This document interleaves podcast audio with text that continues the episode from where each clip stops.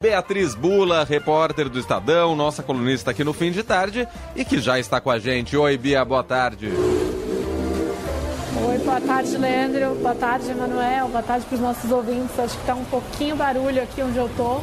Espero que vocês estejam me ouvindo. A sensação é que você está na garupa de uma moto, Beatriz, percorrendo as ruas e avenidas da cidade. É isso, Bia? eu tô saindo de um compromisso indo para o outro, então estou realmente aqui no, tentando achar um lugar mais silencioso, mas sim no meio da rua. Então tá bom. Bom, por enquanto conseguimos te ouvir. Tem um pouco da invasão dos motores, mas uh, tá, tá, aparentemente qualquer coisa a gente te avisa se não conseguir ouvir. Mas uh, o que você traz hoje para a gente é um pouco ainda dos desdobramentos e repercussões em torno das críticas que o Lula tem feito em relação ao Banco Central, a maneira como o Banco Central tem agido ah, na política de juros, ah, que, segundo Lula, atrasa a questão do crescimento do país. Há muita pressão sobre Roberto Campos Neto por ter sido indicado pelo Jair Bolsonaro, mas há também a autonomia formal do Banco Central. Isso causa rebuliços no mercado, que não, não tem gostado da postura do Lula. Enfim, essa crise até tem se estendido, acho que além do necessário, mas quero te. Talvez contratada até pelo próprio Lula, mas quero te ouvir, Bia, o que você apurou dos últimos, dos últimos dias.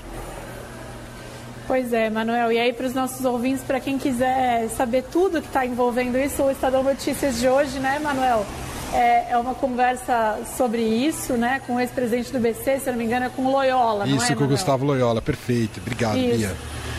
Então já faço aí a propaganda, mas aí falando um pouquinho do desdobramento do dia, porque parece que todo dia a gente acha que esse assunto talvez seja superado é, e fique para trás, mas todo dia o Lula volta né, nesse assunto, volta nessas críticas. Hoje não foi diferente.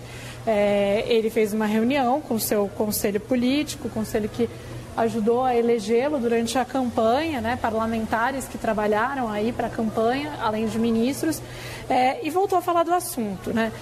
E o que o sinal que ele dá é um sinal de que é, quem está esperando que o Lula vá recuar no tom das falas dele ou deixar de falar sobre o BC tá, pode esperar sentado, né? Porque ele fala basicamente que ele tem, ele recebeu de metade da população brasileira, dos eleitores, da maioria dos eleitores, mandato para discutir e decidir a política econômica.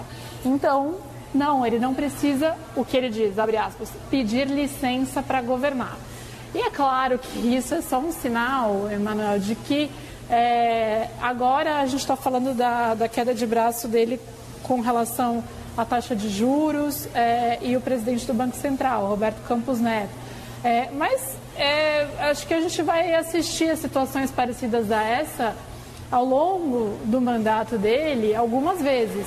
Situações em que fica claro é, que há, inclusive, alguns conselheiros dele ali mais próximos que tentam colocar alguns panos quentes, tentam apaziguar. E o Lula, de certa maneira, diz: não, eu fui eleito com essa plataforma e eu seguirei falando. O problema é que às vezes ele fala é, ele fala demais, né? É, não é que ele não possa colocar é, os temas que ele quer levantar, ainda que seja qual é a política de juros a despeito da autonomia do BC, é, não é um grande problema o presidente trazer temas à tona. O problema é que, na minha leitura, é, o que tem acontecido é, nos últimos dias é que é sempre com um tom muito crítico, um tom também um tanto persecutório, né, Manuel? Então, depois dessa reunião, é, a despeito do ministro de Relações é, Institucionais, o Alexandre Padilha, sair dali falando que não tem nenhuma fritura sobre o Campus Neto, os parlamentares da base saíram falando em chamar o Campus Neto para explicar a política de juros no Congresso. Então, há sim um certo tom persecutório, um certo tom de que quem não concorda comigo não vai compor o governo, né? É, não é exatamente assim que o Lula fala, não é é, essa mensagem, mas quando ele fala, eu tenho mandato, a população me deu e eu vou continuar fazendo, é, significa eu vou continuar e não só levantando os temas que ele quer, mas continuar neste tom que ele quer, que é um tom que alguns é, economistas, que inclusive é, saíram em defesa da eleição do Lula e que é, se mantém aí em defesa e na torcida por um bom governo, como é o caso do Armínio Fraga, que deu uma entrevista hoje para o Estadão, falou que é cedo para fazer é, avaliações sobre o governo, que há muito espaço para o governo fazer coisas importantes, relevantes. É, mas ele falando né, que é, essa briga com o Banco Central ela não leva a nada, porque é, quanto mais fumaça se gera, quanto mais ruído se gera, pior é justamente para a economia. Então, se o Lula está falando em é, mudar a política de juros, baixar juros, para justamente ter espaço para a economia crescer, quando ele gera toda essa confusão com as falas dele, ele mesmo está colocando em risco o seu próprio desejo, que é de conseguir fazer o país crescer economicamente, né? Então, assim, é, há também é, muitos economistas que colocam que tudo bem, ele quer discutir a taxa de juros, mas o governo precisa dar sinais mais claros da responsabilidade do compromisso fiscal que vai adotar é, para implementar uma série de políticas que foram estabelecidas como prioritárias durante a campanha e também no início do governo. É, caso contrário, é, não dá para sentar na mesa para falar só de uma coisa e não falar das outras, né?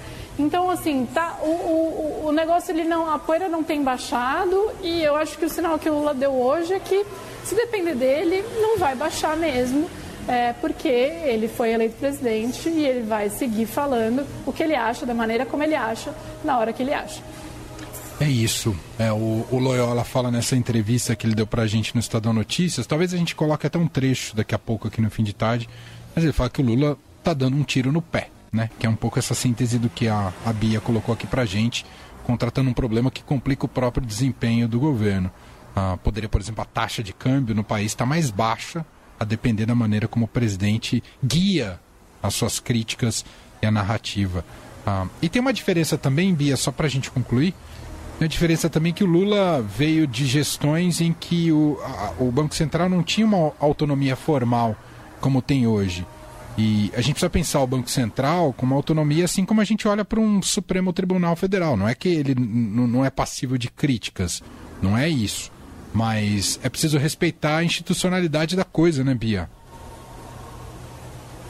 Pois é, mas o próprio Lula que já defendeu a autonomia do Banco Central, é, ele é um pouco contraditório, né, Emanuel, quando é, ele está falando desse assunto.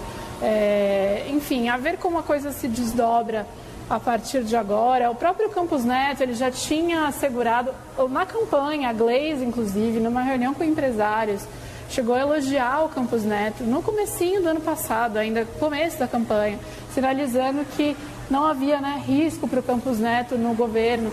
É, as primeiras reuniões do Haddad com o Campos Neto, segundo ouvi relatos aí de fontes, foram muito positivas, os dois se deram bem é, até onde eu sei, tiveram ali até uma, uma empatia, uma conexão pessoal. É, enfim, é, não não não estava no radar, digamos assim, essa fritura tão explícita ao Campos Neto. É, tudo desandou aí nos últimos dias. É, o governo ficou irritado também com é, o relatório aí do Copom, né, o relatório do Banco Central, que mencionou as incertezas fiscais do governo.